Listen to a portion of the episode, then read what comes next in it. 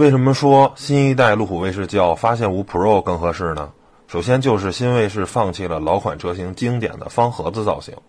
现在改的呢太过于圆润和娘炮，失去了它本身的硬汉气息。其次呢，就是所有和越野相关的硬件全都放弃了，取消了大梁、托罗森中央差速器和前后整体桥悬架，卫士呢也直接变成了护士，非常的娘炮。从硬件上看呢，其实就是发现五的升级版，所以把新卫士叫发现五 Pro 真的是毫不为过。我个人呢觉得，其实新卫士呢继续有大梁，然后把前桥换成软桥，呃后桥继续使用整体桥悬架，中央差速器呢可以从托森换成多片离合器来安装路虎的全路况系统，这样呢再配上 3.0T 发动机和 8AT 变速箱，这样才是真正的新一代卫士。那么您对新一代卫士有什么看法呢？欢迎留言告诉我。